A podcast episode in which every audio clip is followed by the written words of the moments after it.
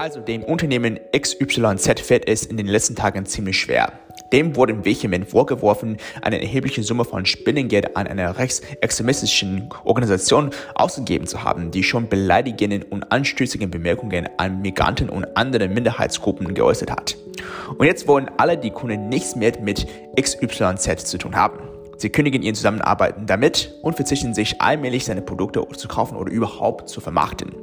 Auf sozialen Netzwerken wie Facebook, Twitter oder YouTube wird eine gezielte Kampagne gestartet, um das Geschäft dieses Unternehmens vollständig zugrunde zu stürzen. Es geht also nicht nur um die Beziehung zwischen diesem Unternehmen und dessen Kunden oder eher ehemaligen Kunden, sondern zwischen diesem und der ganzen Welt, die nichts mehr mit ihm zu tun will.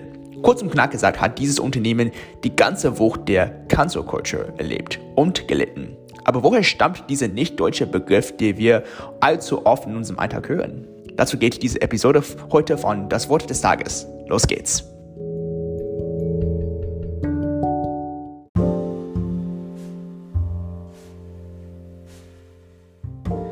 Also das Wort Cancel Culture kommt aus dem englischen Sprachraum und bedeutet wörtlich auf Deutsch Absagerkultur. Oder besser ausgedrückt wird man die Aufmerksamkeit von einem Wesen wie zum Beispiel einem Unternehmen oder einer Person oder einer politischen Meinung entziehen. Wie so viele andere Anglizismen entstand dieses auch aus dem US-amerikanischen Fernsehen. Es gab eine Szene in einem 1991 veröffentlichten Film namens New Jack City, der das Verb cancel, also auf Deutsch absagen, bezüglich Personen zum ersten Mal verwendet hat. Dann in 2014 verbreitet sich der ähnliche Ausdruck You're cancelled, also etwa du wirst abgesagt, äh, der Gefallen unter dem schwarzen Gemeinschaft gefunden hat. Grund dafür war die immer zunehmende soziale, politische und vor allem rassistische Unruhe, die gegen diese Zeit vorkamen. Mit Bewegungen wie Black Lives Matter, die eine immer lautere Stimme in sozialen Medien fand, konnte sich dieser Begriff sehr schnell nicht nur in den USA, sondern auch weltweit ausbreiten. Parallel dazu entstand die ähnliche äh, bedeutende Ausdrucksweise Call-outs, also etwa zur Rede stellen, die die Bloßstellung von problematisch empfundenen Verhalten oder Medienprodukten aufruft. Seitdem setzt sich Cancel Culture ganz fest sowohl dem englischsprachigen als auch in den deutschsprachigen Raum durch. 2020 wie zum Beispiel wurde J.K. Rowling, die Autorin der berühmten Harry Potter-Reihe von Cancel Culture, angegriffen, als ihre Meinung auf äh, Geschlechtsidentität von Anhängern der Transgender Community negativ empfangen wurde. Diese haben bestrebt, den Kauf von all ihren Büchern zu verzichten und rief die Öffentlichkeit das Gleiche äh, zu tun auf. Oder hier in Deutschland können wir ein klares Beispiel von der Cancel Culture in dem Hashtag Alles dicht machen sehen.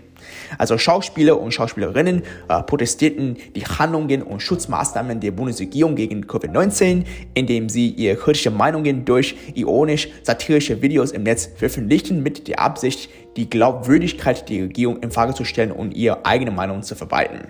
Also ihr seht, dass die Cancel Culture seit ihr Einführung unserer Sprache wie weitergegangen ist und jetzt fasst sie jeden Versuch um, der dazu versucht, eine Organisation, Person oder Einrichtung zu diskreditieren.